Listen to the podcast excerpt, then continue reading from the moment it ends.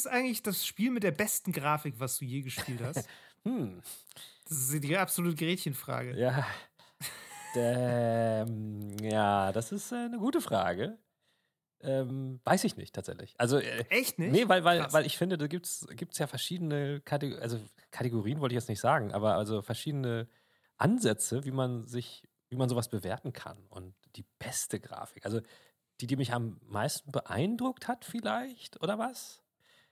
Ja, das ist ein bisschen die Frage, was, äh, was man da zugrunde legt. Ähm, ich, bin ja, ich bin ja der Meinung, dass es eigentlich eine ziemlich feste Vorstellung davon gibt, was bei Videospielen eine richtig gute Grafik, wenn man so drüber spricht, die Grafik Mhm. ist richtig geil, so, Mhm, was das ausmacht. Ja. Und ich weiß, dass wir das wahrscheinlich nicht teilen, darüber reden wir dann im zweiten Teil auch noch drüber. ja. Aber ich würde sagen, es geht um maximalen Fotorealismus. Richtig, richtig geile Grafik, wenn man so drüber spricht, meint oder kann meiner Meinung nach eigentlich nur meinen Fotorealismus. Ansonsten würde man sagen, ja, der Artstyle ist voll schön Ja. oder irgendwie die Lichteffekte sind voll, voll stimmungsvoll oder Ja, so. ja. Aber wenn man wirklich sagt, gute Grafik, bei mir wäre es, glaube ich, tatsächlich Cyberpunk.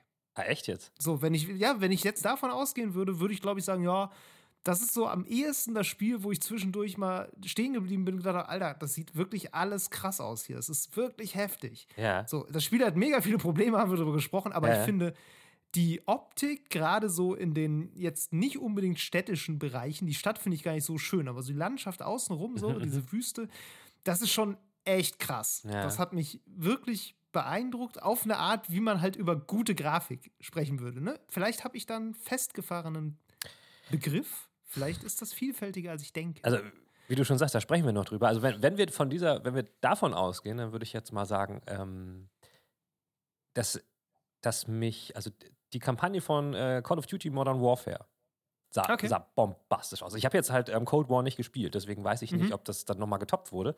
Aber ähm, d- das davor, also das war, also das sah, sah richtig, richtig krass aus. Also auch in so Nachtszenen und so. Das fand Okay. ich schon cool. Aber da gibt es halt, auch, wie gesagt, auch da kann man differenzieren. Ich finde zum Beispiel, dass es immer einen großen Unterschied macht. So sind, sieht, die, sieht die Welt realistisch aus? Und, Ja. und äh, kommen die Figuren damit? Weil ganz oft hast du, das, hast du da so eine Disparität, dass die Welt richtig krass aussieht, aber viele von den Ja. Spielfiguren halt äh, wie auf der PS3.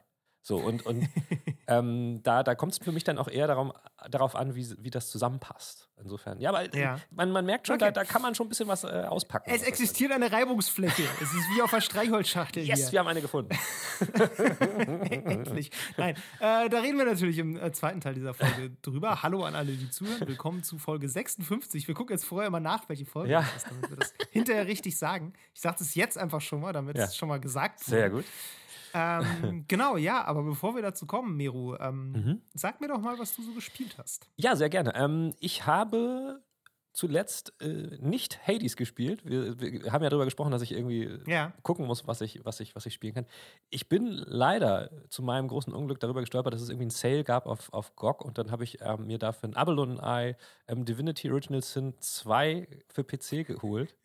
Ähm, das war halt So kriegst du, so kriegst du Hades nie durch, Meru. Nee, ich glaube auch. Und das, das, das Ding ist halt, ich meine, das war so ein Knallerpreis. Also, das wäre eine Sünde gewesen, daran vorbeizuscrollen. Ja? So, Okay. als Rechtfertigung.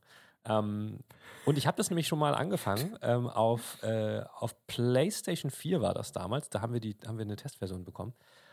Und ähm, da kam, wurde ich damit irgendwie nicht warm. Ich, ich weiß, dass die Controller-Steuerung von Divinity Original Sin 2 sehr gut umgesetzt wurde. Ne? Also so, so ein isometrisches äh, äh, RPG mit Controller, das ist ungewöhnlich zumindest. Aber die Mhm. Steuerung ist sehr gut gemacht. Ähm, das weiß ich noch. Trotzdem kam ich da irgendwie nicht weiter. Und dann gab es das ja irgendwann auf Switch. Und dann dachte ich, oh geil, so ein Spiel auf Switch, ne? Aber dann konnte ich mich nicht dazu durchregen, so viel Geld dafür auszugeben. Auch wenn ich weiß, dass es das wert ist. So. Ähm, und deswegen war jetzt der Moment gekommen, wo ich es dann mir nochmal für PC geholt habe. So. Und ähm, das ist einfach richtig geil, das Game, muss man mal sagen. Ähm, das ist, war ja ursprünglich ein Kickstarter, wenn ich mich richtig erinnere. Ich kann jetzt auch Müll erzählen, aber ich glaube, es wurde gecrowdfundet irgendwie oder so. Ich, ich verwechsel das. Äh, Das ist ganz bitter, Nee, aber ich ja. verwechsel das auch ständig mit Pillars of Eternity. Exakt, Pillars of exakt. Eternity war definitiv Das war äh, gecrowdfundet. Kickstarter. Ja, ja, äh, ja, genau. ja, ja. Vielleicht aber das war ich ja das auch von Obsidian Ja, und das genau. andere, was ist ja von Larian. Genau. Ähm, ja. Aber es kann trotzdem sein, dass es war. Jedenfalls ist das so krass durchentwickelt, dieses Spiel. Die haben alles, glaube ich, an User-Feedback, was es auf der ganzen Welt gab, versucht da einzubauen. Und du kannst in diesem Spiel, also es ist einfach unglaublich viel Content da das drin. Das klingt wie ein Rezept für das schlechteste Spiel total, der Welt. Total, aber es hat funktioniert. Also es ist wirklich der Hammer, was man da alles machen kann. Es gibt halt dann vorgefertigte Charaktere. Ähm, ziemlich viele, ich weiß gar nicht wie viele, fünf, vier, fünf, sechs Stück, äh, mit, mit, einer Krise, mit einer riesigen Hintergrundgeschichte, alle super, super gevoiced, richtig krass gevoiced und mhm. ähm, mit einer eigenen Story hinter natürlich, die, weil du kannst jede von denen auswählen als Hauptfigur, andere dann rekrutieren so als deine Party und es gibt für jede dieser Konstellationen verschiedene Dialoge natürlich, die dann da anfallen in diesem riesigen Rollenspiel. Ich weiß gar nicht, ich hat glaube ich 60 Stunden Story oder so. Und dann kannst du aber auch noch ein Custom selber an einen Charakter, Hauptcharakter erstellen, was ja nochmal ein völlig anderes äh, Dudeldrum hinten dran hängt. So. Ähm, mhm. Wahnsinnig. Dann habe ich irgendwie entdeckt, habe ich eben schon dir kurz erzählt, wenn man dann eine so eine Skill lernt im Laufe der Kampagne, wo man dann mit Tieren sprechen kann, da kannst du irgendeine Ratte in der, in der Kanalisation ansprechen oder ein, ein äh, Eichhörnchen, was am Wegesrand steht und nochmal komplette Dialoge mit denen führen. Äh, ich, da ist so Aber viel sind, sind die auch Story entscheidend? Also kann es auch sein, dass du auf einmal irgendwie in so einer richtig weirden Quest bist, wo du mit den Eichhörnchen gegen die Füchse kämpfst? Also wahrscheinlich ausschließen kann man es vermutlich nicht. Ausschließen ne? kann ich es nicht. Ich bin jetzt so 15 Stunden drin, aber zumindest äh, hatte ich Situationen, wo das Eichhörnchen mir dann wirklich einen entscheidenden Tipp gegeben hat. So, was, was, Ach so, okay. das war dann in so einer Gegend, dann kam ich irgendwo hin, da war da irgendwie, da war vorher ein Kampf gewesen oder sowas und dann hat es mir halt einen Hinweis darauf gegeben, was mich jetzt erwartet oder wie diese Situation entstanden ist, also wie ich das Rätsel lösen kann. Also so ist das Ja, nicht. Das ist nicht irrelevant. Ähm, und unglaublich viel an Systemen auch da drin, die da noch drin stecken. Dann Crafting mit Sinn und also ich bin überwältigt von diesem Spiel, was das alles kann. ähm, habe auch ein bisschen Angst davor. So. Äh, Ja, das ist ein bisschen der Grund, warum ich das auch nie weitergespielt habe. Ich Ja. habe das auch mal angefangen. ja. Ich habe das damals für, ein, oh, für einen deutlich höheren Preis bei Steam gekauft. Mhm. Ähm, hab aber tatsächlich das nie, also ich habe vielleicht so zehn Stunden Mhm, gespielt, mhm, mhm. wenn überhaupt, Ja. weil es mich dann auch irgendwie so ein bisschen verloren hat oder beziehungsweise nicht genug gecatcht hatte Mhm. an dem Punkt, beziehungsweise du weißt ja, wie das ist, dann kommt wieder was anderes ja, ja, und klar, so. natürlich. Und irgendwie hat, äh, man hat dann so viel Respekt auch vor diesem Mammutprojekt. Ja. Das ist halt sowas, wo ich dann auch denke, das müsste ich jetzt eigentlich wieder von vorne anfangen. Ja, das ist Und- genau den, das boah. kenne ich. Und ich hatte das aber, ähm, mein größtes Problem war, dass ich das beim ersten Mal habe ich es auf normal halt angefangen und dann bin ich äh, in so einen so einen Kampf, ich glaube, das war sogar erst der zweite oder dritte Kampf geraten und das war Mhm. echt knifflig. So, es ist halt Ist Runden, Rundenstrategie, ne? So quasi Ja. mit, den, mit den Figuren. Muss, musste man echt sich Taktik ähm, überlegen. Und da hat es mich dann relativ schnell verloren, weil ich das zwei, dreimal probiert habe und dachte, oh, pff, krass, nee, nächstes Spiel sozusagen.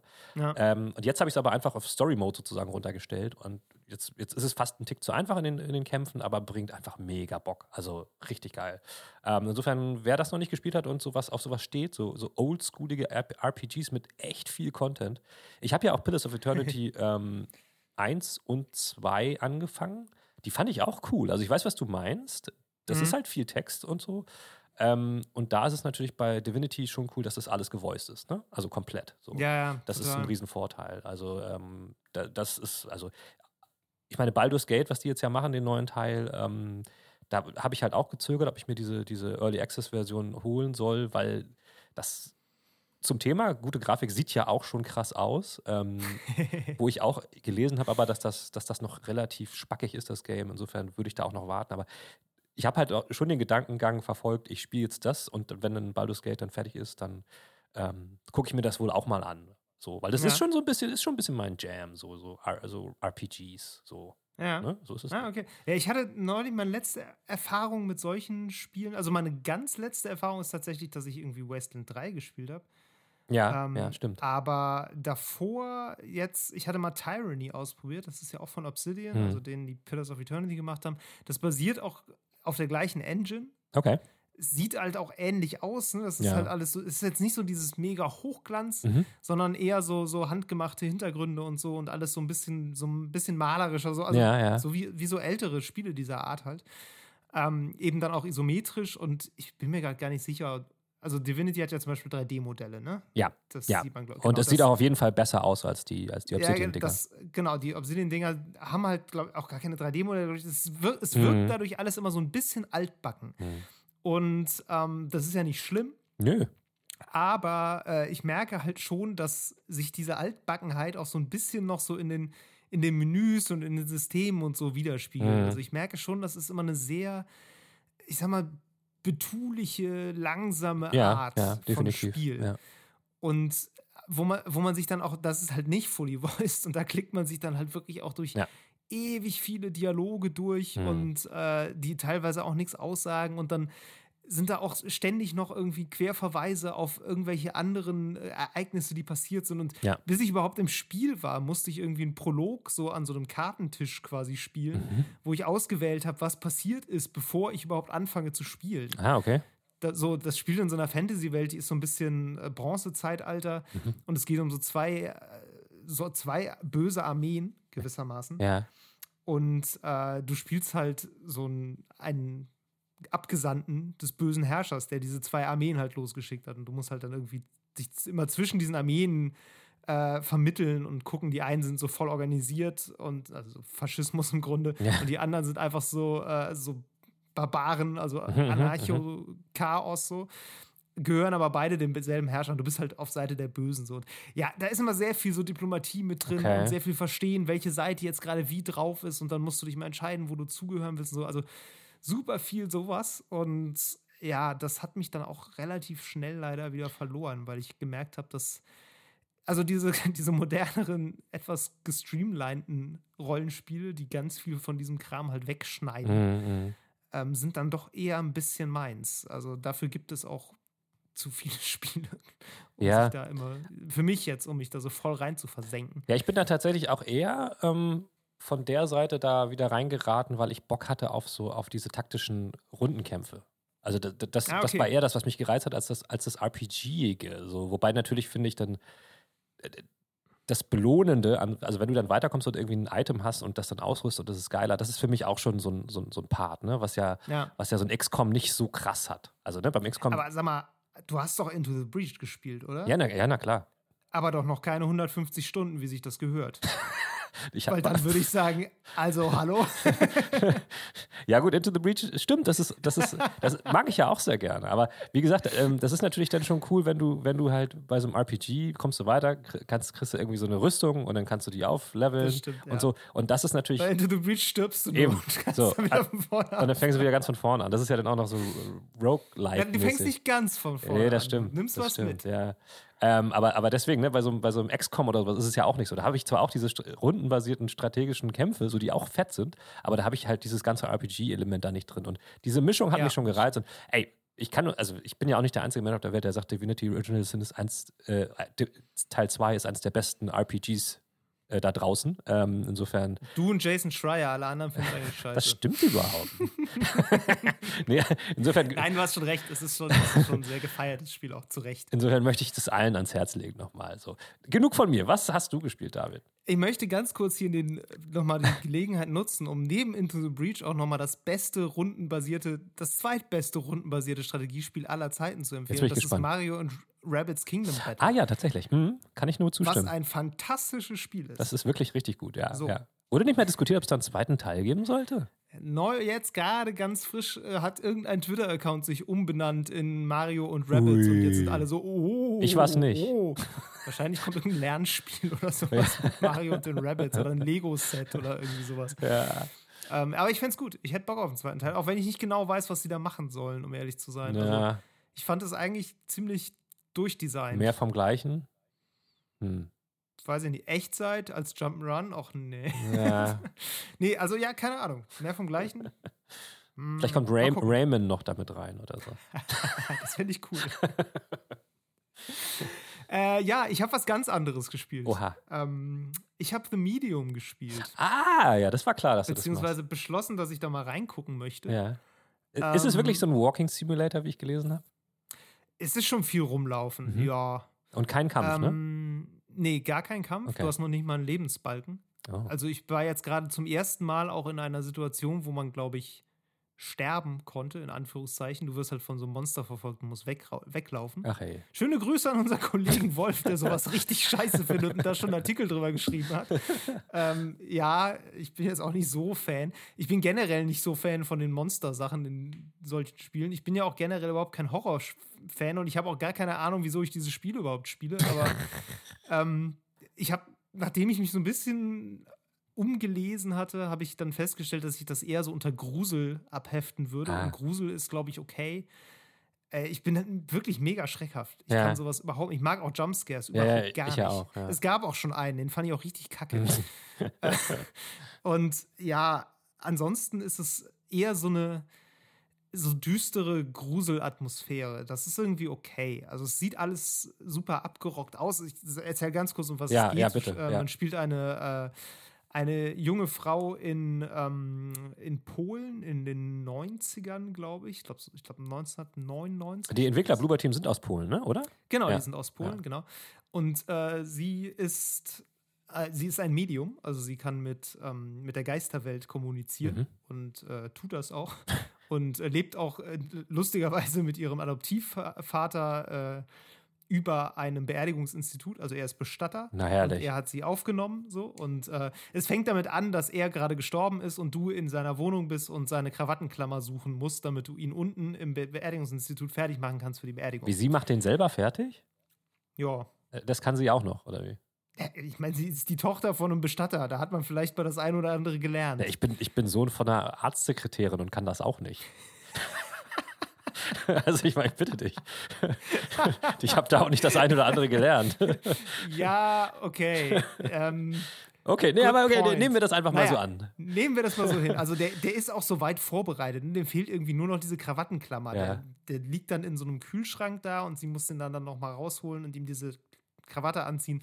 Das ist so ein bisschen das Tutorial, wo du halt lernst, wie du da rumläufst und alles irgendwie findest. Und äh, genau, Ah, okay. wie gesagt, äh, ja, und dann geht es aber auch schon los, dass sein Geist dann noch irgendwo rumläuft und du dann mit dem reden musst und äh, dann in die Geisterwelt musst und den quasi verabschieden musst. So. Kann sie das kontrollieren, ob, ob sie mit. Äh, Ja, ja, Okay. ja, ja, sie kann das kontrollieren. Und das, das ist, es ist auch ganz schön gemacht. Also diese Szene ist auch wirklich schön geschrieben. Und das war auch was, wo ich dachte, das kommt nicht so oft in Spielen vor, dass halt äh, Tod auf die Art und Weise so im, im Vordergrund steht. Weil Mhm. sie halt dann wirklich, ne, sie, sie ist dann in, in so einem leeren Raum und da flackern so Lichter, also wie so typisch Poltergeist-mäßig, ne? So. Mhm.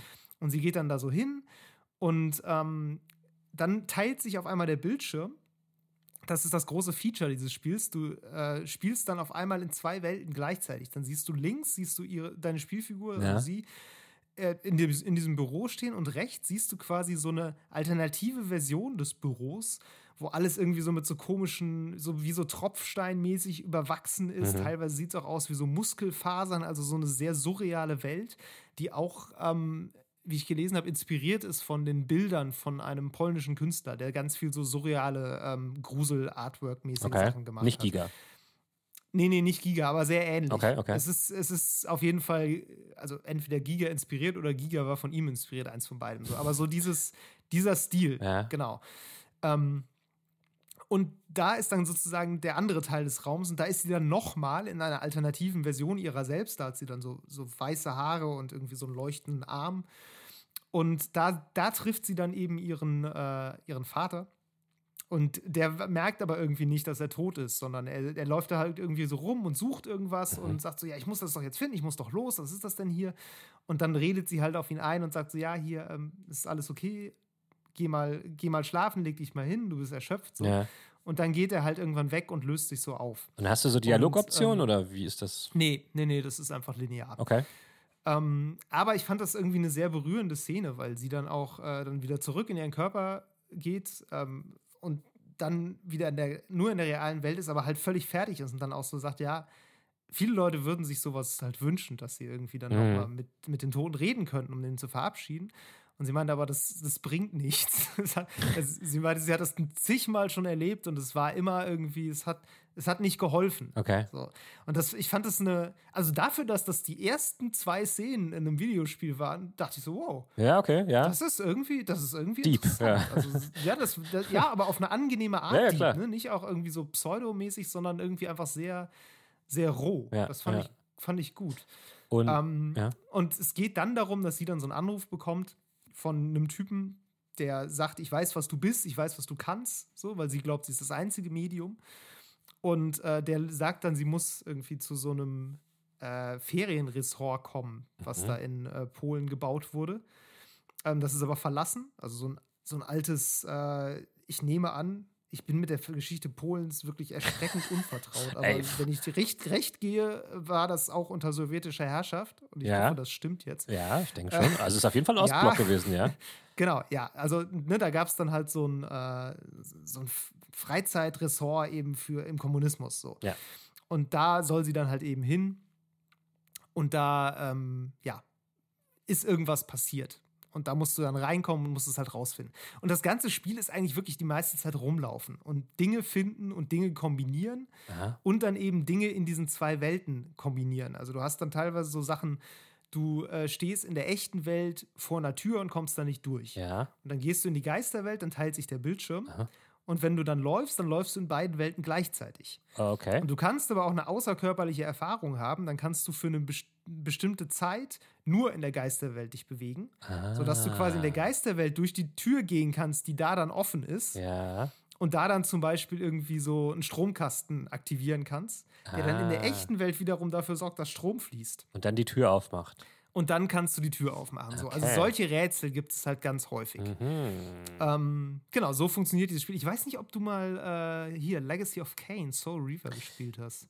Doch, habe ich tatsächlich. das- Habe ich tatsächlich. Ja, Mhm. das hatte sowas ähnliches. War das? schon War das vor PS2, Jahren. ne? Glaube ich. Ja. Ja, ja doch, Ich glaube, ja, gespielt. ich habe es auf dem PC gespielt. Ja, jetzt, wo du sagst, das hatte tatsächlich sowas ähnliches. Ja, stimmt. Genau, das war nicht, also ne, der große technische Fortschritt ist jetzt, dass das zwei, zwei Genau. Spielwelten gleichzeitig rendert. Deshalb gibt es das auch nicht für Xbox One. Mhm. Sagen zumindest die Entwickler, wahrscheinlich lief es einfach nicht gut darauf. Ja, ja. Ähm, das gibt es halt nur für Xbox Series X und PC. Ähm, Und weil S es auch, wirklich oder zwei nicht? Spielwelten, ja, ja, die S auch, Ja, genau. ja. Ähm, weil es halt zwei Spielwelten gleichzeitig rendert. Ähm, aber äh, hier Soul Reaver hatte das so, dass du quasi dann komplett in die andere Welt Ja, abtauchst. genau. Und da war es dann aber auch so, dass du da dann Sachen verschieben konntest, um dann wieder zurückzugehen Ja. und da dann wieder drüber. Ja. So. Das war äh, auch ganz cool. Wobei das halt, das war ja ein totales Fantasy-Setting dann auch, oder nicht? Das war mit Ja, so Vampiren. genau. Ja. genau. Also nur diese Mechanik mit den zwei Welten Genau. war da ähnlich. Der Rest hat nichts damit zu tun. Ja. Nee, nee. Ähm, nee, genau. Aber äh, da machst du halt so ein bisschen Okay. äh, Medium. Das heißt, der, der eigentliche Gag ist das mit diesen zwei gleichzeitig gerenderten ähm, Spielen, genau, sag ich mal so. genau. Abgesehen davon würde ich sagen, ist es ein ziemlich lineares, aber stimmungsvolles Rätselspiel. Ja. So. Du hast, wie gesagt, so ein, einmal, ein paar Mal so Weglaufpassagen. So, Ja. also so und so ein bisschen Schleichen, glaube ich, auch, so mit Luft anhalten und so, aber sonst auch nichts, keine Kämpfe und äh, keinen großen Zeitdruck und so. Ähm, ja, also ist so ganz nett. Ich glaube, es ist auch nicht allzu lang. Ich habe so gehört, so acht Stunden und dann Ach soll so. man auch wirklich alles gesehen haben. Oh, krass. Wirklich, Okay. Ja, ja, also es ist wohl wirklich sehr kurz. Hm. Was ich ja gut finde. Ich find's auch Ich mag gut. ja Spiele, die ich eine, innerhalb von einer Woche mal irgendwie so ein bisschen nebenbei durchspielen kann. Ich finde es auch gut. Ich habe nur, also, wie soll man sagen, das, das Marketing im Vorfeld hat mir den Eindruck verschafft, dass, äh, dass es irgendwie ein größerer Titel sei. Also nicht, nicht jetzt länger, aber ein größerer Ja. Titel so. das Insofern. habe ich lustigerweise bei Bloober Team Spielen öfter. Das Ja. war bei Blair Witch zuletzt auch so. Ja. Blair Witch war ja das letzte von denen. Und ähm, da hatte ich auch so das Gefühl, dass, das ist voll der Megatitel, aber war dann letztlich auch eher so ein relativ kurzes Ding. Ja. Ähm, Das mag wahrscheinlich das- auch einfach daran liegen, dass du in so einem Xbox-Portfolio halt nicht viel Konkurrenz hast. Ne? Und ähm, Ich glaube auch, dass es ein, gerade bei The Medium lag es jetzt auch daran, dass es so, äh, so als Xbox-Exklusivtitel quasi, ne? ja, ja, so. ja. Aber man darf halt auch nie vergessen, diese ganzen Xbox-Exklusivtitel sind alle Game Pass-Futter. ja, ne, genau. Ja. Ähm, und für ein Game Pass ist das ein voll gutes Spiel. Ja. Ich würde das niemandem empfehlen, für 60, 70 Euro zu kaufen. nee, nee. Ähm, also über Wertigkeiten von Spielen haben wir schon gesprochen, aber da würde ich dann doch sagen, so, hm, Ja. also ja, Das, ja, das ist. wenn, gerade wenn es das im Game Pass gibt, würde ich sagen, nee, dann kauf dir lieber den Game Pass und Genau. dann spielst du es halt da. ja, ja. So, und, äh, und für sowas ist das wirklich gut. Das ist wie so eine, ja, wie so eine kleine Gruselserie, die du halt Ja. dann irgendwie nebenbei mal guckst. Hast du es hast So, du's auf PC gespielt oder auf Xbox? Ich hab's auf PC gespielt. Okay, weil mich würde interessieren, reizt das die Xbox aus oder beziehungsweise die Series S vielleicht oder, oder, oder ist das einfach. Ähm, man darf immer nicht vergessen, das reizt die, wenn, also wahrscheinlich relativ gut beide gleich aus, weil die Series S ja nur 1080p macht und Ja. die X ja 4K. Das ist ja, Ja, der große Unterschied. Ähm, es läuft, äh, also es ist anscheinend gelockt auf 30 FPS Okay. auf den Xbox-Konsolen. Laut den Entwicklern auch ein bisschen fürs Spielgefühl, Mhm. habe ich gehört. Weil die, also irgendwer meinte wohl auch, er hätte es äh, in 60 gespielt und er würde es lieber in 30 spielen. Du, ich habe keine Ahnung. es ist ja immer so ein bisschen das Ding mit, das fühlt sich dann cinematischer an und so. Ja. Da gibt es ja, ne, das, Ja. dieses lang, etwas langsamere. Es ist auch kein Spiel, sag ich mal, was jetzt eine bombenschnelle Framerate braucht, weil du musst halt nie bombenschnell reagieren. Es ist völlig Latte. Nee, natürlich. nicht. Nee, mich hätte, mich Ähm, hätte halt einfach gewundert, ob, das, ob es wirklich so aufwendig ist, diese zweite Spielwelt ähm, zu erschaffen. Ähm, weil ich ja, wir wissen ja auch nicht, wie ähm, umfangreich wird die zweite Welt dann generiert. Also ist das quasi nur, Ja. äh, ne? also ist die wirklich komplett da oder nur ein Teil davon oder was? Ähm, Das ist natürlich auch immer eine Frage der Optimierung und der Ja, Ressourcen, ja. glaube ich. Ne? Also ich meine, wir kennen ja wahrscheinlich dieses Beispiel, ich weiß nicht, du hast das, glaube ich, mal gesehen, ne? von Horizon Zero Dawn. Da gab es mal so eine Doku, wo es Ja. so ein, äh, wo sie über Ja. die Kameratechnik gesprochen haben. Das war relativ witzig, Ja. weil sie halt meinen, ja, alles, was im Sichtkegel ist, wird gerendert und alles, was im Sichtkegel ist, existiert nicht. Äh, nicht im Sichtkegel ist, existiert genau. nicht. Und das war, da gab es dann so ein, so ein Bild, wo man diesen Sichtkegel sah. Und es war wirklich so, es wurde einfach alles weggeblendet. Ja. Die, die gesamte Welt hörte auf zu existieren, sobald sie nicht im Sichtfeld ist.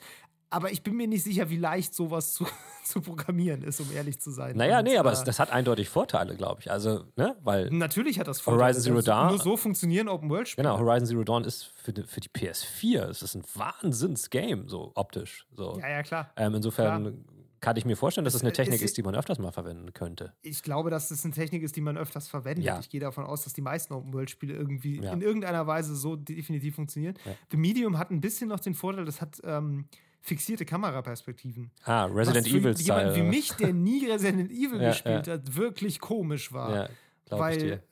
Du, du wechselst irgendwie den Raum und ohne, oder du wechselst noch nicht mal den Raum, du gehst einen Flur entlang und ohne jene Vorwarnung hängt die Kamera auf einmal vor dir. Ja. Und dann, ich wundere mich auch jedes Mal so, okay, hm, warum laufe ich überhaupt noch vorwärts? Ich drücke doch die falsche Richtungstaste. Und dann fällt mir ein, ach so, Moment, Ja. der registriert vorher, dass ich die Taste noch Ja, drücke ja, und sagt dann, ah, ich drehe ihn jetzt mal lieber nicht, das verwirrt ihn nur.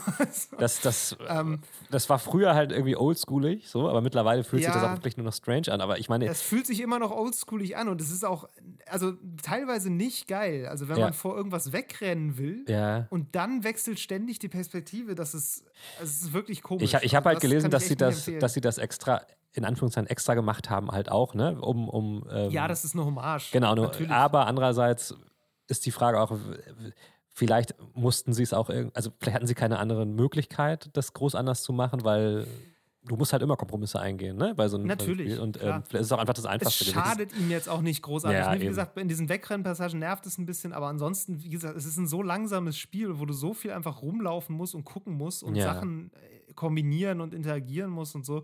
Das ist wirklich, äh, ja, ist überhaupt nicht schlimm, so Mhm. im Sinne. Äh, Das ist übrigens ein interessantes Beispiel für das, was du eben meintest, mit die Spielwelt sieht toll aus Mhm. und irgendwas stimmt mit den Figuren nicht. ähm, es gibt jetzt nicht so viele Figuren. Eigentlich gibt es, bisher habe ich nur mich selber. Doch, du triffst noch andere Figuren, aber bisher habe ich nur in Cutscenes getroffen. Ja, Ähm, ja, aber mich selber, so sehe ich dann halt ähm, regelmäßiger. mhm.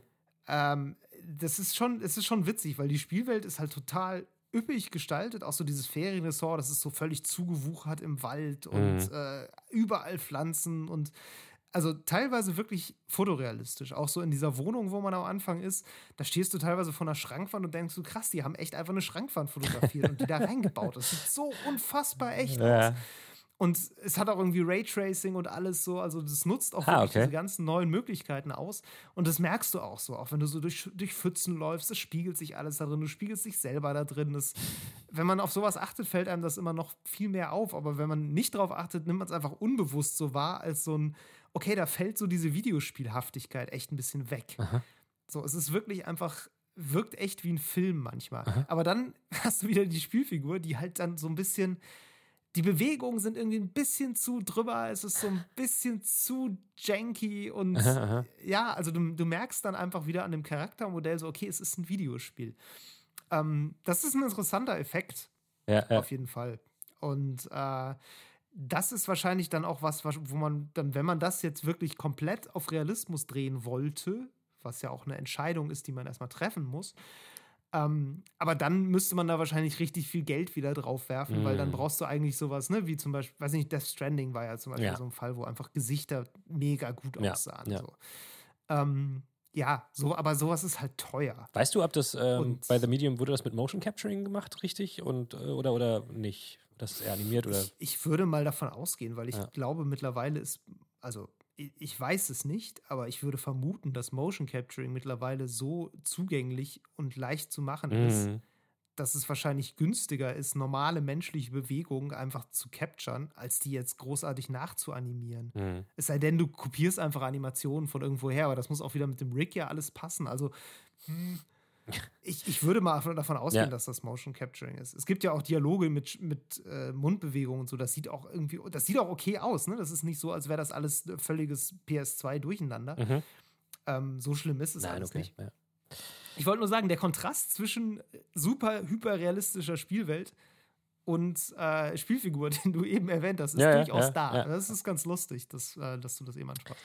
Womit Genau, wir beim aber, Thema ähm, sind. ja, ne? Wir haben es sagen. wieder mal geschafft. Ähm, unsere unsere Spielvorstellung, äh, wollte ich schon sagen, unsere Spielerfahrung zu spinnen auf das Hauptthema. Wie machen wir das bloß? Das ist richtig. Es ist unglaublich. Vielleicht sollten wir einfach in der ersten Hälfte über was ganz anderes reden, Ja. damit es nicht immer passiert. Was hast du denn gegessen heute?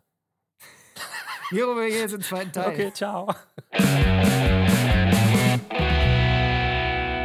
Ja, Miro, ich wollte mal mit einer kleinen Anekdote einsteigen, die, äh, es ist eigentlich wieder nur eine Twitter-Anekdote. Es ist furchtbar. Immer dieses seit man nicht Twitter, Mehr, ne? seit man nicht mehr rausgeht, muss man immer Begebenheiten aus irgendwelchen Digitalräumen erzählen. Das ist eigentlich auch ziemlich langweilig. Ich hoffe, es gibt irgendwann wieder Konzerte oder sowas.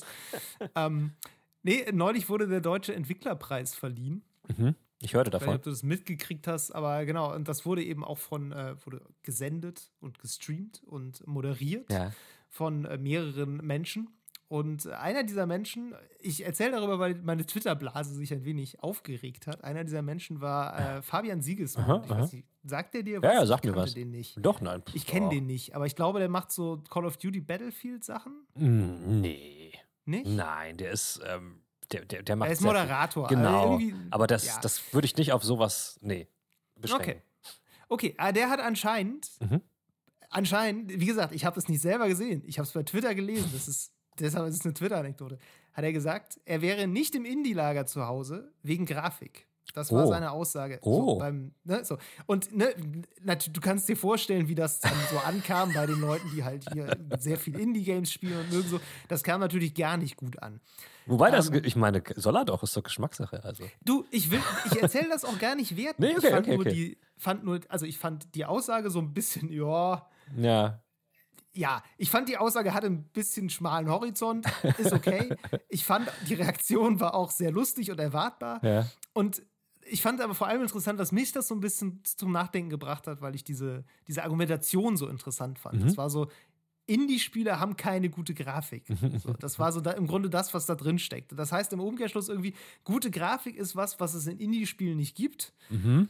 Und daher kam jetzt auch so ein bisschen meine Überlegung, so ja, wenn wir wirklich über gute Grafik im Gaming-Kontext reden, was wir damit eigentlich meinen. Ja. Und ob damit nicht doch häufig einfach gemeint ist, es sieht quasi aus wie in echt oder es sieht immer mehr aus wie in echt. Also Ja. so dieses, dieses Streben nach Fotorealismus, Mhm. was man eben vor allem so im, in AAA-Spielen hat, ob nicht das vor allem damit gemeint ist, so, ne? Weil die, das kommt ja aus der Aussage eigentlich so ein bisschen raus, dass man als gute Grafik vor allem versteht, es sieht richtig bombastisch geil aus. Ja. Und wenn man das halt gerade an Spielen schätzt, dann, dann stimmt es auch häufig. Dann findet man im Indie-Lager nicht so wahnsinnig viel, weil gute Grafik da irgendwie anders funktioniert. Das stimmt, ja. So, da geht, da geht's über, da ist einfach nicht das Geld da häufig, um was wirklich komplett realistisch zu machen. Ähm, das ist aber häufig natürlich auch gar nicht der Anspruch und das kann ja auch nicht das einzige Ziel eines Spiels sein, möglichst realistisch auszusehen. Und Ja. das fand ich einfach ein sehr, äh, was, ja, was heißt, also wenn ich sage, es ist ein interessanter Gedanke, er ist mir selber gekommen, das ist immer ein bisschen blöd, aber ich fand es interessant, darüber mal zu reden. So, Ja, da- darauf möchte ich hinaus. sehr gut, sehr gut. ähm, nee, also, natürlich hast du recht. Das ist, das ist wahrscheinlich zunächst mal die Kernfrage. Was, was ist denn gute Grafik für uns? Und ich glaube, dass man naheliegenderweise zuerst an fotorealistische Grafik denkt. Aber im Umkehrschluss würde man, glaube ich, auch nicht sagen, dass, ähm, ich sage jetzt mal einfach irgendwas, äh, zum Beispiel ähm, ein, ein, ein aktuelles Zelda-Game keine gute Grafik hat, weil es nicht fotorealistisch ist. Oder sagen wir mal Fortnite keine gute Grafik hat in dem Sinne. Ähm, das ist ja auch nicht fotorealistisch in dem Sinne.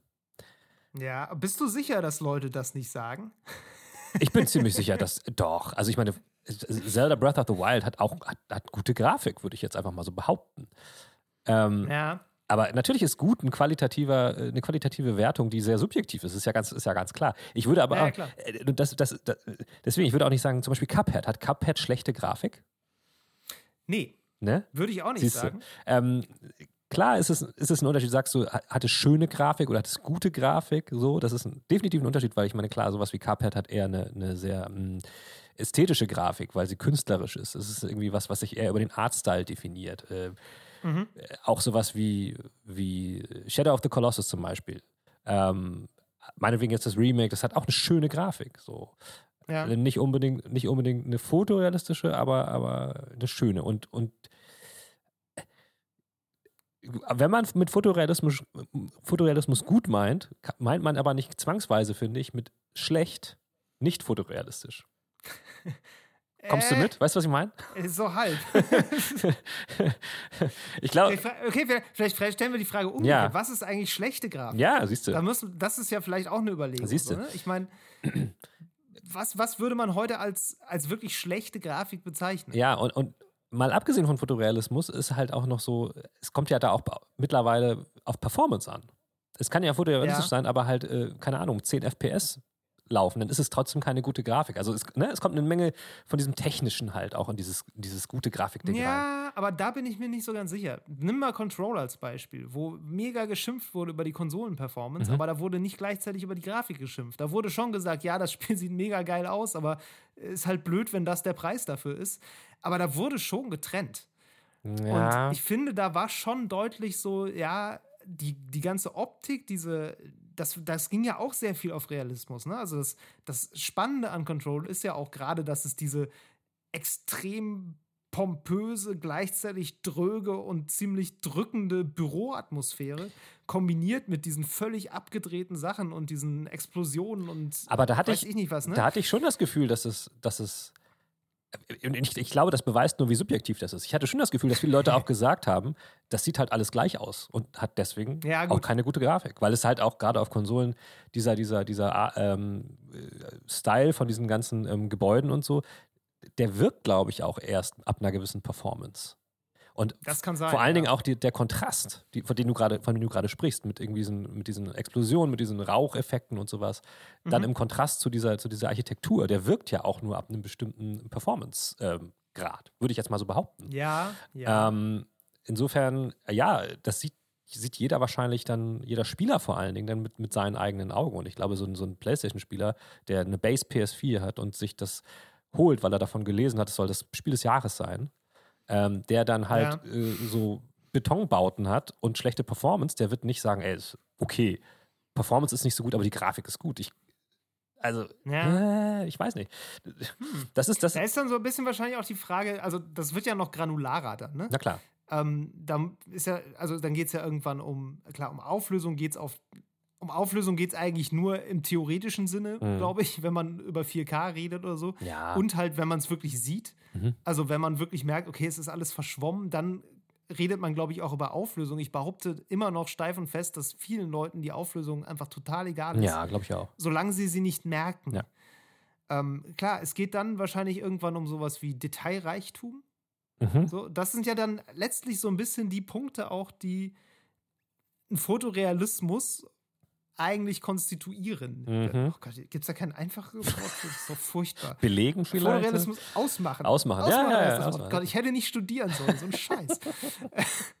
ähm, die Fotorealismus ausmachen. Also wie, wie detailreich ist eine Umgebung? Ja. Ne? So wie, wie, äh, wie viele kleine Mini-Mini äh, Risse sehe ich in einer Betonwand, Ja. die mir zeigen, das ist eine einzigartige Betonwand. Das ist kein kopiertes Asset, was hier 500.000 Mal rumsteht. Das Mhm. ist nur hier so. Ähm, wie oft ist sowas da? Und natürlich guckt man sich sowas nicht ständig in Nahaufnahme an. Ja. Aber ähm, trotzdem nimmst du sowas ja schon auch unbewusst ein bisschen wahr. Da- Klar, da kommen auch so Sachen wie Beleuchtung mit dazu. Definitiv. Ähm, Gerade jetzt bei diesen ganzen Next-Gen-Sachen haben mit Raytracing und so ist ja auch jetzt realistische Beleuchtung, ist ja auf einmal so ein, so ein Ding. Ja. Spiegelungen, die realistisch sind, Ja. die jetzt nicht irgendwie verschwinden, wenn man wegguckt. Mhm. Ähm, das sind ja auch alles Details, sage ich mal, die, glaube ich, schon, dazu, schon ein bisschen dazu beitragen, ob man jetzt von einer von der Optik eines Spiels in einem, in einem realistischen Sinne jetzt beeindruckt ist. So, Na klar. Nein, natürlich. Also äh, wahrscheinlich ist das, und ich finde auch nicht zu Unrecht, so das Erste, was einem einfällt. So Realismus sieht krass, also sieht realistisch aus, also ist es krass und, und deswegen auch irgendwie gute Grafik. Also nehmen nehmen wir mal ein Beispiel, zum Beispiel ähm, eines der Games, die zuletzt so mit am fotorealistischsten war, ist der Flight Simulator, Microsoft Flight Simulator. So. Ja. Der, der ist, also es sieht te teilweise zum Verwechseln echt aus. So. Ja. Übrigens, Witz. Es ist ja auch zu ja, verwechseln. aber, ja aber Karten da. übrigens witzig, der Flight Simulator benutzt kein Raytracing oder, oder keine Ahnung, ähm, diese ganzen Schattentechniken, die ganz äh, Next-Gen-mäßig neu sind. So, das gibt es gar nicht. Im, äh, Das glaube ich sofort. Das wäre viel zu ja, aufwendig. und es sieht trotzdem Ja. so heftig aus. Ich meine, gut, da passiert jetzt auch äh, nicht, nicht so viel Action. Also, Ich wollte gerade sagen, wie viel Schatten siehst du von oben? und, ähm, und das zeigt halt auch, auch immer an, dass es halt so eine, so eine, Frage des Gleichgewichts ist. Ne? Du hast viele Open-World-Games, die äh, wie Death Stranding, die sehen krass aus, aber da passiert ja auch nichts. Also da ist ja, ne? Ja. selten mal Ja, ja. irgendjemand, der dann auch mal schießt oder sowas. Ähm, und und, und darum, darum kommt es halt immer auf dieses Gleichgewicht drauf an. Genauso wie bei Shadow of Colossus, das, Colossus, das ist malerisch und sieht schön aus, aber da ist ja auch kein Schwanz. So. Ähm, Klar. darum ist es aber trotzdem gute Grafik. Ne? Und deswegen, also der, Stranding ist auch trotzdem gute Grafik und ich, und ich glaube, man kann andersrum auch sagen, Spiele, wo dann viel mehr los ist, die dann das Ganze so ein bisschen anders ähm, fokussieren, sage ich mal so, und, und ne, die gute Grafik dann im Detail mehr darstellen und nicht so weitläufig sind, die dann da, gut, man trickst dann wahrscheinlich auch, aber ähm, die können dann auch eine gute Grafik ähm, darstellen, ohne jetzt gigantisch zu sein. Ähm, Mhm. Und es ist ja schon so, dass, das hatten wir jetzt auch bei Cyberpunk letztens, dieses, dieses Thema, dass ähm, das AAA-Game, das gamigste Game von allen, das Beste ist immer das Open World ähm, RPG, wo du Ja. alles kannst und was besonders In, krass mit ist, realistischer Grafik. mit realistischer Grafik, ja, aber ja. Ähm, das ist halt auch dann leider durch so seine, seine Monumen Monumentalität sehr anfällig für Probleme. So. Ähm, Das stimmt. Insofern, ich meine, es ist, mir, mir brennt jetzt gerade die Frage im Kopf, ist Microsoft Flight Simulator, ist das ein Open-World-Game? Vom Ding her, ja. Es ist das Open World Game. Vom Ding her ist es das. Krass, ja. Ich glaube, worldiger wird es kaum. Das ist richtig. Gut, dass wir diese Frage nebenbei auch noch geklärt haben. Das ist, kommt mir gerade so rein. Nee, aber Sehr gut. Ähm, es gibt ja auch Games, Ähm, die, die eben nicht so groß, groß sind, trotzdem schön sind. Also so, zum Beispiel diese ganzen Resident Evil-Teile, diese neuen, die sehen wahnsinnig aus. Ohne Mist. Aber das sind doch große, also wo sind die denn nicht groß? Ja, sind, ich meine, die sind nicht Open World. Ach so. Ne, das sind- ja, das sind gut, so okay, aber das ist ja eine Strukturfrage. Ja, aber die, also die, sind, Also- die, die bieten jetzt nicht so viel Platz. Das ist eigentlich schon, das sind immer begrenzte Areale, so. Die sind nicht so groß, finde ich. In der Hinsicht. Nee, äh, nee, das ist völlig klar, Ja. aber ähm, also wie gut ein Spiel aussieht oder also woran man jetzt misst, ob das gut aussieht oder nicht, das hat ja nicht unbedingt was damit zu tun, ob es eine offene Spielwelt hat oder nicht, oder? Nee, aber äh, klar ist die Größe, die hat ja Einfluss darauf, wie die ganzen Assets gestreamt werden, was Ja, da die alles in Möglich- Speicherplatz Die passt. Möglichkeiten, Und natürlich. Das meine ich mehr so, ne? Das schon, aber klar, da, also da hast du ja dann viel mehr Möglichkeiten auch irgendwie eine. Da sind wir wieder beim Realismus, weil Ja. die sind, also auch die gehen Richtung Realismus. Ja, ja. Ich meine, da sind wir auch jetzt bei Remakes, was eigentlich auch ein ganz interessanter Punkt ist, weil ähm, die Frage ist, muss man sich ja schon stellen, wenn man jetzt Resident Evil 2 anguckt und sagt, wir machen jetzt ein Remake davon. Mhm, mhm. Ein bisschen steckt da ja auch so die Idee drin, die, die haben damals nicht so machen können, wie sie wollten Ja, wir machen das jetzt nochmal geil. Ja. So, gerade wenn man das, klar, man kann natürlich bei vielen sagen, okay, Spielkonvention haben wir eben drüber gesprochen, feste Kamera ist nicht mehr so richtig in Mode. Ja. Ähm, hat Resident Evil 2 im Remake dann auch abgeschafft. Ja. Ähm, passt auch, wie, wie gesagt, bei The Medium, es kommt einem komisch vor, passt, glaube ich, auch nicht mehr so gut in die heutige Zeit. So, man hat sich an anderes gewöhnt. Das kann man ja verändern. Da kann Ja. man sagen, gut, die Zeiten haben sich geändert. Aber ich finde es spannend, dass man dann zum Beispiel bei der Optik halt auch sagt, okay, nee, das können wir nicht mehr anbieten. Die, das war damals, das war so schlecht, wir machen das jetzt nochmal neu. Und das ist auch ein Gedanke, der, der hängt auch mit so einer, finde ich, Entwicklungslinie zusammen, die man daran erkennen kann, dass man immer denkt, man entwickelt sich immer mehr Richtung, Rea Richtung Fotorealismus. Mhm. Das Ziel ist eigentlich immer realistischer zu werden. Das ist ja noch nicht mal irgendwie ein sonderlich theoretisches Ziel. Das ist ja irgendwie bei ganz vielen Spielen, also Leute, die damals äh, wahrscheinlich Resident Evil 2 entwickelt haben, wahrscheinlich stimmt das sogar. Dass die versucht haben, so nah wie möglich, wie sie konnten, an irgendwie eine, eine Realismus-Optik ranzukommen. Damals ging halt nicht so viel. ja. So. Ähm, aber ich finde es interessant, dass das immer noch das, das Fundament ist, auf dem wir dann auch irgendwie so Remakes machen. Und ich habe tatsächlich dazu einen äh, Artikel jetzt gelesen. Mhm. Von, äh, von Wired, Ja. äh, von äh, Julie Muncy. Okay. sie. Ich weiß nicht, ob der Name richtig ausgesprochen ist. Ähm, aber äh, zum Demon's Souls Remake und sie fand das Demon's, Demon's Souls Remake äh, nicht gut in einer ganz bestimmten Art und Weise, weil sie meinte, das macht den Artstyle komplett kaputt. Ja. Äh, meinte halt, es ist halt so komplett, es ist alles super detailreich, überall sind Partikeleffekte und es, das Licht ist mega geil und es ist alles super toll ausgeleuchtet und äh, die Monster sind super krass neu designt und äh, überall sind mehr Details und so. Ja. Und hat dann so das, das Original dagegen gehalten und meinte, das Original war richtig weird. Mhm, Das Original hatte eine ganz komische Belichtung, so super schummrig und gräulich und so, äh, so ein bisschen ja. Isselig, wie man im Rheinland sagt. Das kenne ich sogar von meiner Frau, Iseli. Ja. Ja, guck. ähm, so, es, es hat so eine isselige Stimmung. Und auch so die Monster sie sahen teilweise einfach auch lächerlich aus. So. Also wirklich, mhm, ähm, da war auch so extra erwähnt, diese, dieses erste große Monster, was man in Demon's Souls dann bekämpft. Äh, Vanguard heißt er auf, Eng- äh, auf Englisch. Das ist dieser, dieser, Dieser fette Dämon mit den drei, drei Augen und diesen Hörnern, Mhm. der halt im, äh, im Remake einfach super imposant aussieht. Aber halt wie so ein, ne, wie so ein Herr der Ringe Troll Ork Viech so. Und im Original, ich habe mir den angeguckt, der sieht wirklich super super komisch aus mit so drei Augen, die so viel zu groß sind und leuchten wie so Scheinwerfer und einem Körper, der so ein bisschen aussieht wie von so einer Actionfigur, weil er so wenig Details hat und einfach nur so Ja. platte Textur ist. Ähm, aber dadurch also eine völlig andere Stimmung als im Remake. Es sieht komplett anders aus. Und nicht nur, weil es irgendwie weniger, weniger realistisch ist, sondern es ist einfach eine ganz andere, da kommt eine ganz andere Art von Spiel rüber. ja. Und das fand ich auch einen validen Punkt, weil ich dachte so, ja, vielleicht ist es gar nicht so gut, wenn man alles auf, also ältere Spiele auch immer komplett immer mehr Richtung Realismus drückt, weil man es kann. Vielleicht geht dabei auch was verloren. Ja. Vielleicht ist es gar nicht so, dass das das absolute Ziel sein muss, es immer realistischer aussehen zu lassen. Vielleicht war die Grafik für ihre Zeit, die war für ihre Zeit sicherlich gut oder auch nicht. Ich weiß es nicht genau. Aus heutiger Sicht ist sie nicht mehr gut, wenn man Realismus zugrunde legt. Aber vielleicht hatte sie dadurch was Eigenes, was man jetzt verliert. Ja, zwei Sachen fallen mir dazu ein. Also erstmal glaube ich, ähm, oder stelle ich mir die Frage, hätten die Macher das, also, naja, wie, ich fange nochmal an. Du meinst, wenn From Software die Chance gehabt hätte, Ja, wenn hätten sie es nochmal genauso machen. Wenn sie es damals gekonnt hätten, hätten sie es nicht auch realistischer gemacht, sozusagen? Ähm, ich glaube, das, das ist dann schon so das, was, was die wollten. So. Und dann, die, das viel Wichtigere ist, glaube ich, dass die Autoren, ich, ich verstehe das total und das, ich will das auch nicht irgendwie abwerten oder so, aber ist es nicht so, dass da auch einfach sehr viel m, mit so einer sentimentalen Erinnerung irgendwie äh, dran klebt? Ist es nicht das, also dass sie, dass sie quasi ihre Erinnerung an das Original quasi ähm, beschädigt sieht?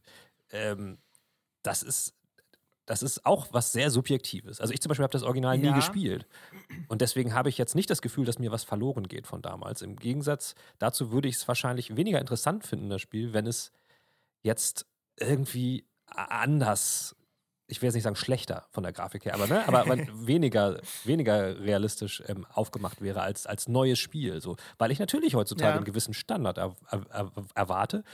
Natürlich ist Ja. das auch ein besonderes, ein besonderer Fall, weil das ist das erste PS5-Game, was so ungefähr kam. So, da, da, da, da erwarte ich dann wahrscheinlich so als, als jemand, der. es ist ein Showcase. Genau, es ist ein Showcase. absolut ein Genau. Showcase. Das ist wie auch das äh, Shadow of the Colossus Remake auch schon. Das war ein Showcase für die PS4 Pro. ja, genau. Und das hier ist ein Showcase für die PS5. Das Exakt, stimmt. ja. Ähm, ich fand, der Artikel reflektiert schon relativ gut, was jetzt einfach Gefühl, persönliche Nostalgie ist Ja. und was irgendwie jetzt wirklich so eine Aussage des Spiels als Kunstwerk, wenn man so will, Ja. ist. Also, dass, dass sie halt sagt, naja, das, das sagt schon was aus Ja. über das Spiel, wie es damals gemacht war und die Stimmung, die es erzeugt hat.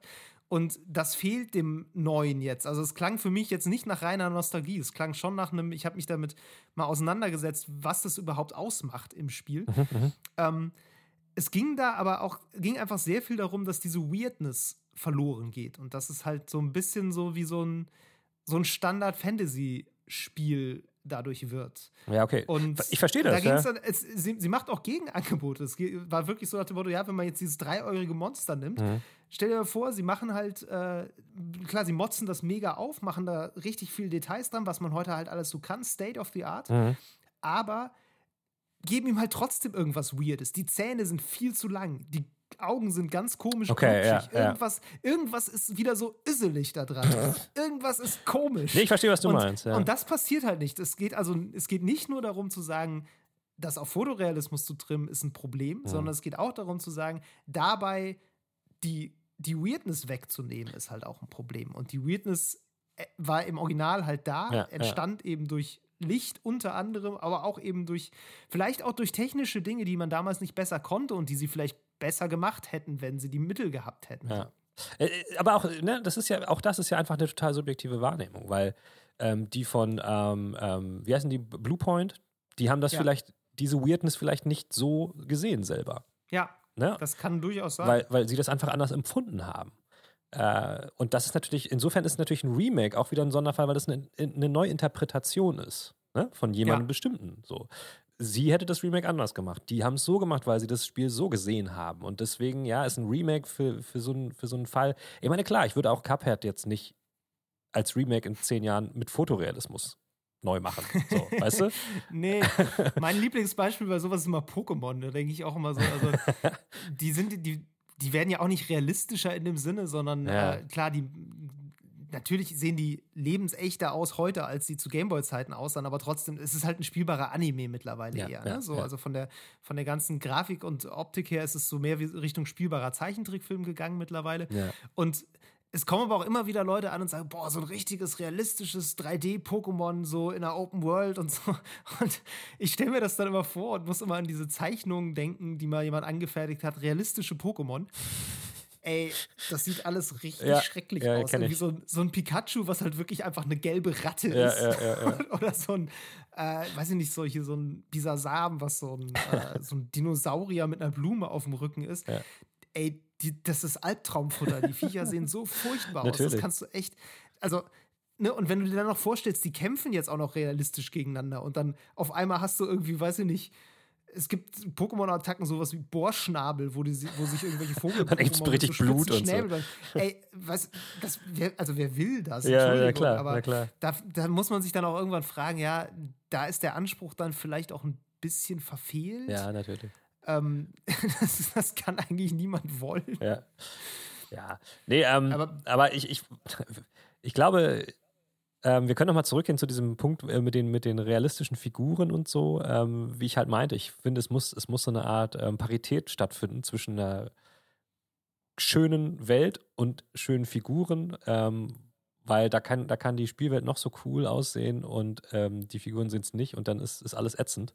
Ähm, weil ich finde zum Beispiel, dass so ein, so ein äh, was ja neu ist, äh, Watch Dogs Legion hat ja auch eine ja. ne krasse, krass also ich habe selbst nicht, nicht gespielt, du hast es gespielt, aber ich habe, also soweit ich das ja. gesehen habe, äh, sieht, sieht, die Welt heftig aus, aber die Figuren halt gar nicht. Ähm, wenn ich mir dagegen meinetwegen Horizon Zero Dawn angucke, ich meine, haben wir auch schon drüber geredet, vor allen Dingen sehen die Figuren natürlich da in den, in den Cutscenes gut aus, so ich wollte gerade sagen, ich habe die Figuren aus Horizon Zero Dawn, abgesehen von zwei, drei, vier Hauptcharakteren, als nicht besonders. Da haben wir schon mal drüber äh, gesprochen. Da haben wir schon mal drüber gesprochen. Ich, ich halt sehr. So, ich fand die, ich fand okay, die, fand die Gesichter sehr gut. So. Ähm, und ja. das habe ich in einem Ubisoft-Spiel bisher noch nicht so. Ich finde auch zum Beispiel ähm, Assassin's Creed Valhalla, da finde ich Horizon Zero Dawn hat eine bessere Grafik als, als ähm, Assassin's Creed Valhalla, was ich, was ich krass finde. Also die haben ja schon ein paar Jahre dazwischen so. Ähm, und das ja. liegt hauptsächlich bei mir nicht an der, nicht nur an der Welt, sondern an, an den Spielfiguren so. Ähm, ja. Und, und das ist halt auch so eine Sache. Es geht ja da auch um, um Immersion. Ähm, kann man also sagen, dass, dass Grafik die, die Immersion bietet, also sei sie nun fotorealistisch, fotorealistisch oder nicht, es gibt auch Spiele, die haben, sind nicht sehr fotorealistisch, trotzdem mega immersiv. Ähm, mhm. ist, ist das ein Indikator für, für gute Grafik? So. Ähm, ich finde nämlich schon, ähm, das kann auch ein Spiel sein, was eher so eine Art äh, Comic-Style hat, bis zu einem bestimmten Grad. Trotzdem, wenn ich halt das Gefühl habe, die Welt funktioniert und wirkt halt in sich echt, Ja. dann würde ich auch sagen, das ist verdammt gute Grafik so. Und das ist dann auch, wie gesagt, nicht unbedingt fotorealistisch. Ja, nee, ich würde ich würd dir da auch komplett zustimmen. Ich bin auch der Letzte, der der Meinung ist, dass nur äh, Spiele mit fotorealistischer Grafik äh, gute Spiele sind. Mhm. Also äh, dafür spiele ich auch zu viele Spiele mit Grafik, die überhaupt nicht fotorealistisch ist. ähm, aber ich finde, mir ging es vor allem um diesen, so um die, die impliziten Annahmen. So, also wenn man so drüber spricht, ne, Ja. so äh, um den, um den Diskurs dahinter. Und den, da fand ich eben schon auffällig, dass, glaube ich, wenn man darüber redet, dass es dann häufig wirklich um Grafik in diesem bestimmten Sinne geht und um Grafik an der vordersten Front des technologischen Fortschrittes so, ne? Also die wirklich rausholt, was rauszuholen ist. Mhm. Stichwort ne, Demon's Souls, so Showcase für Technik, Mhm. so. Äh, dass das irgendwie gute Grafik ist. Dass eine stimmige Grafik in einem Spiel alles Mögliche sein kann, ey, völlige Zustimmung. Ja. Ich habe auch zuletzt äh, relativ viel nochmal Deep Rock Galactic gespielt Mhm. was auch einen, einen sehr abstrakten Artstyle eigentlich hat. So, ne? Also Ja. es ist halt auch alles so Cell-Shading-mäßig, auch mit so, so Kanten, die sehr Polygon- deutlich als Polygonmäßig Kanten sind. Genau. so, ja. ich glaube, es ist gar nicht Cell-Shading, es ist, glaube ich, wirklich eher so Mhm. Low-Poly. Ja, sowas in Ich weiß dem- überhaupt nicht genau, wie man das nennt. Auf jeden Fall so sehr, sehr, eck, sehr eckig, sehr kantig. Ja. Aber ähm, komplett durchgehalten auch. Ne? Mhm, Also die Welt ist so, die Charaktere sind so. Äh, weiß ich nicht, alles, was rund ist, ist nicht wirklich rund, sondern hat halt mehrere so, so Ja, Ecken und ja. ist eigentlich eher ein Vieleck. Ja. Und das passt einfach alles so gut zu diesem Spiel und es passt auch alles gut zusammen. Und wenn du jetzt so ein geil gerendertes 3D-Objekt da irgendwo drin hättest, würdest du denken, hm, Ja. was macht das denn? Naja, und vor allen Dingen ist es halt so, dass da auch noch aus. die, die, die Effekte passen dazu. Ne? Explosionen Ja. ähm, und, und äh, Feuer und was es da alles gibt, das, das sieht dann halt auch geil aus in diesem Style. So. Das ist ja auch noch so ein Faktor. Ähm, wie, Genau. wie so Special Effects wirken. Genau, also persönlich würde ich auch immer sagen, gute Grafik ist, wenn es stimmig Ja, ist. ja. Wenn, wenn Dinge zusammenpassen. Und das ist vielleicht auch dann, um nochmal ganz kurz darauf zurückzukommen, was wir kurz nur angerissen haben. Mhm. Was ist denn eigentlich schlechte Grafik? Ja, ja. So. Und ich glaube, schlechte Grafik, was ich als schlechte Grafik wahrnehmen würde, ist, glaube ich, immer sowas, wenn du merkst, es ist gewollt, aber es hat nicht ganz funktioniert. Mhm. So, ähm, oder da würde ich sagen, da wird Grafik dann, da würde ich dann sagen, da, ma da macht man dann Abstriche bei der Grafik. So, Ja. ne? Das ist so diese, diese Review-Terminologie, da muss man Abstriche machen. So. Das ist, weiß ich nicht, nimm sowas wie, äh, ich habe Greedfall auch nochmal, hatte ich mir ja mal angeguckt vor ein paar Wochen. Das ist sowas, wo ich manchmal denke, ja, das ist eigentlich ein sehr schönes Spiel. Okay. Aber da merkst du, finde ich, schon an einigen Stellen so, da, da hätten, da haben sie wahrscheinlich mehr gewollt Ja. konnten das nicht komplett umsetzen, Aha. haben aber auch nicht die, die Zeit jetzt gehabt, das wieder zurückzunehmen, um sich was anderes zu überlegen, was stimmiger funktioniert. Haben dann einfach das genommen, was sie hatten und das ist so, so lala. Ja, also es ja. funktioniert, aber es ist nicht geil. Ja, ich so, weiß, da was sind du dann die, meinst. Mhm. die Mundbewegungen, da sind die Zähne irgendwie komisch. So. Das, das sind so Dinge, wo du denkst, hm, man hätte auch sich dagegen entscheiden können, das überhaupt als künstlerische Entscheidung so zu machen Mhm. und hätte das ganz anders regeln können. Ja. Aber das haben sie auch nicht gemacht, sondern sind lieber diesen etwas halbgaren Weg gegangen, weil das wahrscheinlich dann auch irgendwann die billigere Variante war oder es fertig werden musste oder was weiß ich. Ähm, aber auf jeden Fall sieht es nicht aus wie eine bewusste künstlerische Entscheidung, das so zu machen. Da, dass bei Deep Rock Galactic die Kanten alle super kantig sind und nicht geglättet, das ist ja eine künstlerische Entscheidung. Da Klar. hat ja niemand gesagt, oh nee, das schaffen wir jetzt nicht mehr. Ja. Ähm, aber das war sowas, wo ich zu, das sind so Sachen, wo ich dann denke, ja, da, da macht man dann so ein bisschen Abstriche. Das ist auch genau wie bei den Ubisoft-Sachen, wie Mhm, du sagst. Die Welt sieht krass aus, so, die ist dann geraytraced ohne Ende und alles ist detailreich und so. Ja. Ähm, und dann guckst du die Figuren an, da merkst du, das, das ist vor allem fehlende Details häufig. Ja, ne? da, ja, da merkst du einfach, dass dieses Level der Produktion kommt nicht an den Rest der Produktion ran.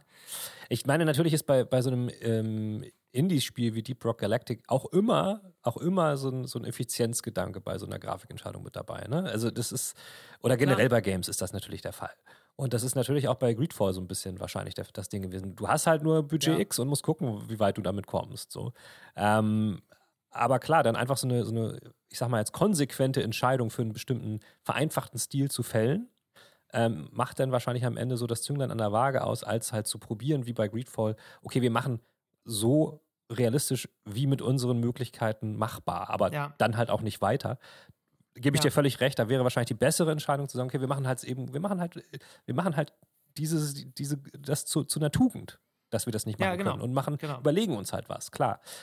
Aber ich meine, das, die Entscheidung möchte ich bei Greedfall jetzt nicht in Frage stellen, weil da, da Um Gottes Willen. Nee, weil da- ich, ich, will auch, ich bin auch weit davon entfernt zu sagen, es ist Nee, ein hässliches Spiel. ich meine nur, weil da, da, ne? auch da Das wird so- wahrscheinlich, das wird wahrscheinlich, da haben die bestimmt drüber nachgedacht. Also ich glaube nicht, dass das Ja. jetzt einfach nur so gemacht wurde. Da haben sie wahrscheinlich ge- gedacht, sie wollen da und dahin und da müssen sie das und das abliefern. Ne? Sie wollten wahrscheinlich eh so ein bisschen Bioware Oldschool machen und dann haben sie das halt, haben sie es halt so gemacht. So. Aber ähm, Ja. ich, ich habe zum Beispiel auch teilweise ähm, bei Greedfall sehr schöne ähm, landschaftliche Bilder in Erinnerung. So. Ja. Ähm, insofern, ja, auch da wurde dann irgendwie ein Kompromiss gewählt. Aber es fällt mir auch echt schwer, ein aktuelles Spiel mit schlechter Grafik ähm, mir einfallen zu lassen. Also Ja, klar, so bei alten Games, ähm, da, da ging es manchmal dann, wie gesagt, auch nicht anders. Und das ist natürlich aber auch eine, eine Beschreibung jetzt so im Nachhinein, die auch nicht ganz fair ist, weil mit, mit, dem, mit meinem heutigen Auge zu beurteilen, was, was vor 15 Jahren nicht so schön war, das ist unfair. So. Aber ein aktuelles Ja. Game mit, mit nicht guter Grafik, ich glaube, da rutsche ich in, enorm schnell in das, ins Technische ab. So. ja, das kann schon sein. Und das ist ja. ich glaube ja. auch, man. Äh, Ähm, ich habe auch das Gefühl, man merkt, finde ich, bei aktuelleren Spielen immer eher, wenn andere Sachen nicht so ganz stimmen. Also Spiele mit kantiger, irgendwie Low-Poly-Grafik und so, das ist ja heute dann fast alles schon wieder Absicht. Also wenn Ja. ein Spiel rauskommt, was wirklich aussieht wie ein PS3-Spiel, Ja. dann sieht es ja bewusst so aus. Das ist ja selten, dass es wirklich war, Mhm. ja, wir haben uns da, wir konnten es nicht besser. So, es ist ja wirklich häufig, War nicht so wichtig. ja, ne, so nach dem Motto, also das ist ja dann wirklich ein Abfeiern eines bestimmten Stils eher. Mhm.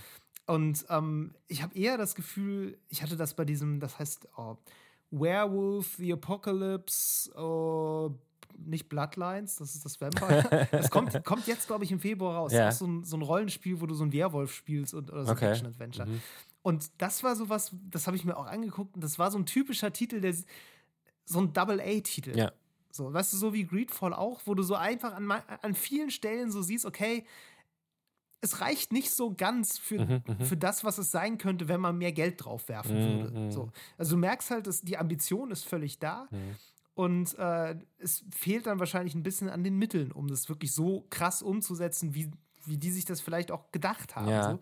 Und dann muss es eben jetzt so gehen. Und häufig geht es dann ja auch so. Wie gesagt, Greedfall ist ja auch ein gutes Spiel. Ähm, Ja, weil Grafik ja auch immer nur ein Teil des Ganzen ist. Genau, es ist auch nur ein Teil, aber da ist mir zum Beispiel viel mehr als die Grafik aufgefallen, sup- die so- super hölzernen Animationen. So. Ja. Das sind dann so Dinge, die, fallen mir zumindest viel eher mittlerweile auf als eine, weiß ich nicht, etwas detailärmere Grafik Ja, ja, oder so. Ähm, selbst wenn die Grafik jetzt nicht sich auf einen bestimmten Style einschießt und den dann Mhm, durchzieht, sondern äh, halt so ein bisschen Risse hat. Mhm. Ähm, ja, das Spiel in Bewegung macht es, das ist auch was bei Greedfall. Das ist halt Ja. ohne Ende Jank. Also, ja, ja, klar.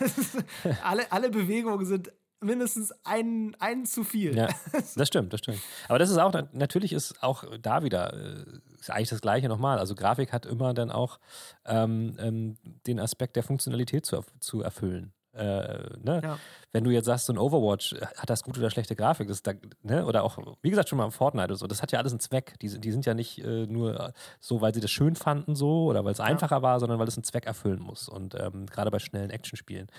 Ähm, insofern finde ich das ohnehin schwer, sowas einfach so zu beurteilen. Ich glaube, ob eine Grafik gut ist oder nicht, liegt immer auch zum Teil mit am Rest des Spiels. Oder lässt sich nur so beurteilen. Ne?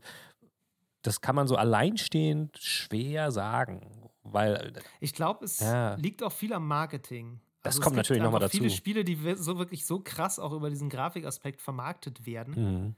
Ja, ähm, ja. Da, da achtet man natürlich von selber drauf dann. Ne? So, also wenn dem Spiel schon immer unter die Nase gerieben wird als super realistisch Mhm. und sieht mega krass aus so und Raytracing hier und weiß ich nicht was so. Das sind ja alles Reizworte, Ja. die ja sofort da reingreifen, dass du halt auch anfängst dann das Ganze weniger wie ein, ja, wie ein, wie ein, ja, wie ein Spiel zu sehen, Ja. sondern eher wie so ein, so ein Showcase. Ja, ja, klar. Das ist ja genau, ist ja bei Cyberpunk auch so ein bisschen gewesen. Da hast du ja auch äh, gesehen, was ist da, die Stadt ist so riesig und das ist hier Beleuchtung und keine Ahnung Ja, und alles. Äh, und natürlich achtest du dann darauf, wenn die NPCs komisch aussehen ja, klar.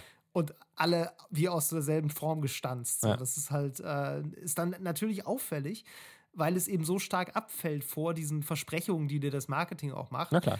Und ähm, klar, letztlich ist das dann auch wieder eins, einer der Fallstricke dieser, AAA-Industrie, ne? die halt immer äh, mit Superlativen werben muss. Natürlich. Und äh, eben auch einfach wahnsinnig teure Produkte herstellt und verkauft. Ja. Und äh, deshalb ist es vielleicht auch der Grund, warum wir, wie, wie ich eben schon meinte, ne? wieso wir intuitiv erstmal Richtung Fotorealismus denken, wenn es um gerade große Videospiele geht. Sicherlich. Als irgendwie mit Grafik beeindruckt. Äh, ich meine, bestes Beispiel, ne? wie gesagt, Call of Duty sieht knaller aus in der Singleplayer-Kampagne. Ja. Im Multiplayer, der der sofort gespielt wird, wird das natürlich alles runtergedreht, damit du mehr Performance ja, hast. also insofern braucht kein Schwein das so, ne? Aber die ja. Kampagne muss bombig aussehen, weil das ist halt, das ist halt das AAA-Game der AAA-Games so. Äh, ja. Wobei das halt, da geht es nur um Marketing. So. Ich meine, die wissen auch, zahlentechnisch, ey, keine Ahnung, wahrscheinlich nicht mal ein Viertel der Leute spielt die Kampagne überhaupt. Also das ja, klar. muss trotzdem, muss das, das auf der halt Packung stehen. So. Genau, weil du der State of the Art sein ja. musst. Und State of the Art ist halt das The Latest in Real. Ja, weil es halt auch, weil das halt auch tatsächlich etwas ist, und das wird wahrscheinlich bei FIFA genauso sein, was überhaupt diesen jährlichen Rhythmus rechtfertigt. Ja. Ne? Das, das rechtfertigt ja. ja. überhaupt, warum das Spiel jedes Jahr rauskommen darf und 60 Euro kosten darf. Weil es halt so krass aussieht. Weil FIFA jedes Jahr realistischer aussehen muss. So. Ja. Äh, ob es das tut oder nicht, ist nochmal eine ganz andere Frage. Aber irgendwie müssen sie den Scheiß ja rechtfertigen. FIFA-Spieler, sieben Meinungen. ähm, und, und da, klar, da kommen wir dann in, in, den Bereich so, das ist ein Werbeversprechen. So, was, was, mit irgendwas musst du es bewerben. So. Und ja. dann ist es halt die besonders realistische Grafik. Ne? Ja. Ja, wie gesagt, da ist, äh, finde ich sehr interessant, dass man diese Reise nochmal so nachvollziehen kann, auch so von ja. Von den Anfängen, so, wo man dann auch wahrscheinlich davon geträumt hat, irgendwann fotorealistisch aussehende Videospiele zu haben, hin zu ja. was wir heute haben, was halt wirklich schon nah dran ist. Und irgendwie geht es trotzdem immer weiter in die Richtung. Naja, und wir haben ja auch schon drüber, haben wir auch schon mal im Podcast drüber gesprochen. Ich meine, so sehr wünschen wir uns das ja wahrscheinlich gar nicht, dass man dann, wie du auch schon bei Pokémon sagst. Ich zumindest nicht. Wir wünschen uns nicht unbedingt, dass man im Shooter dann wirklich mega realistisch äh, genau echt sieht, wie es wirklich aussieht. Oder auch ein, ein Hack and Slay, wo man jemanden den Kopf abpackt, dann ist es wirklich in echt so. Das will ich ja. gar nicht sehen. Und ähm, nee. insofern muss, muss man sich auch irgendwann jetzt mal wahrscheinlich in der Industrie überlegen. Und ich glaube, das tun auch schon einige wo ja. eigentlich die Grenze sein soll. Ähm, ja, ich, glaub, ich glaube, dass, also, da wird tatsächlich drüber geredet, glaube ich, hinter, die, hinter den äh, Türen der. Ich glaube auch, gerade weil es technisch mittlerweile möglich wäre, ja. in die Richtung zu gehen. So. Ja. Das war auch noch ein schöner Punkt aus, dem, äh, aus diesem Demon Souls-Artikel. Ähm, da wurde ging es am Ende auch noch darum, dass Videospiele eigentlich nicht näher an die Realität rücken, mhm sondern dass sie eigentlich immer mehr noch weiter aussehen wie andere Videospiele. Ja. Weil die Realität halt äh, nicht so diese Form von Perfektion hat, die du in einem Videospiel erschaffst. Wenn du zum Beispiel Licht irgendwo ja. diffundierst äh, per Raytracing in einem Gebäude, so, ja. dann äh, sieht das immer ein bisschen zu gut aus, weil so funktioniert die Realität halt nicht. In der Realität ist das Licht dann mal ein bisschen zu hell oder ein bisschen zu komisch oder irgendein Schattenfeld blöd und solche Sachen. Und das ist eigentlich wieder eine andere Form von Realismus fast. Ja, natürlich. Also es gibt einen, es gibt einen, vielleicht mittlerweile einen Videospielrealismus, ja, oder, den andere Spiele ranrücken. Ja, oder so ein Hyperrealismus einfach, ne? Ähm, ja, das, das auch. Was ja. ja. auch, keine Ahnung, vielleicht auch in die ähnliche Richtung geht wie die Nummer mit, ähm, mit so Instagram-Fotos, die halt mega perfekt sind, so, weißt du? Ja. Ähm, die halt in echt gar nicht, also echt sieht die, Re die Realität nicht so aus, aber trotzdem vielleicht ist es das, wo wir hinsteuern. Vielleicht wollen wir den Hyperrealismus, also das, was noch schöner ist als die, den Realismus. Es wird super interessant, wenn wir da irgendwann ankommen und dann fangen Leute an, das wieder zurückzudrehen. Auf jeden Fall. Und sind dann irgendwann bei Realismus und alle so, hä? Das ist ja abgefahren. Wieso haben wir das nicht schon längst gemacht? ja. Das wäre lustig. Total. Ich bin gespannt. Ja, also insofern Gut. ist auch ein bisschen die Frage, ist Gameboy-Grafik schlechte Grafik? Ach, ich finde nicht. Nee die hat mittlerweile so ihre eigene Ästhetik. Ich glaube, da lässt sich. Ja, und siehst du, da, und da, da, sind wir doch.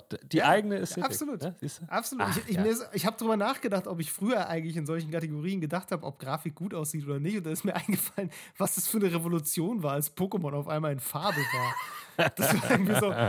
Ja, stimmt, da hat man sich voll drüber gefreut, dass es irgendwie auf einmal rot und grün und blau war. Ja, ja, stimmt. Und vorher war es halt einfach monochrom. Und war trotzdem geil. Ja, klar, absolut. Ich überlege gerade, welches war das, war das Spiel mit der besten Grafik auf dem Gameboy? Für dich? Ich hatte nie einen Gameboy. Achso, stimmt. Ich ja, Nachbarn irgendwie mit, mitspielen müssen. Ah, ähm, ich weiß aber zumindest noch, dass äh, hier Donkey Kong war doch auf dem SNES e so ein grafischer Meilenstein, weil das irgendwie auch so wegging von diesem klötzigen Pixel-Dings ja. und versucht hat, so wirklich ja. flüssige Animationen und äh, richtige Bilder, also wie so ein Zeichentrickfilm darzustellen. Das war ja für damals auch schon krass. Ja, ich glaube, ich, glaub, ich fand, ähm, ich, wie hieß das nochmal? Dieses Teenage Mutant Ninja Hero Turtles Game auf Game Boy fand ich richtig cool, weil es aussah okay. wie ein Cartoon. Also weil es halt wirklich aussah ja. wie so ein Trickfilm. So. Also okay. kein, kein richtiger Realismus, aber Cartoon-Realismus. es, hat, es hatte Anklänge. Ja. Und das fand ich krass, dass ja. das geht. Das weiß ich noch nicht. Dass, dass das geht. Wow. Boah, sofort ausgemessen, wie viel FPS das Ding hat. naja. Okay, gut. Ähm, Nero, ich danke dir für einen kleinen auditiven Ausflug in die Welt der Optik. Okay, ja, cool. Krass, krasser Kontrast. Gleichfalls. Gerne. Ja. Und äh, ja, dann würde ich sagen, ähm, danke fürs Zuhören. Bis zum nächsten Mal. Ciao. Das war Level Cap Radio Folge 56. Wenn euch die Episode gefallen hat, lasst uns eine nette Bewertung da, abonniert diesen Podcast und empfehlt uns gerne weiter. Lob, Kritik, Anregungen oder Spieletipps schickt ihr an levelcapradio at gmail.com. Bei Twitter findet ihr uns unter @lcrpodcast. Außerdem twittere ich unter @hamlabum und Mero unter @djmero. Danke fürs Zuhören und bis zum nächsten Mal.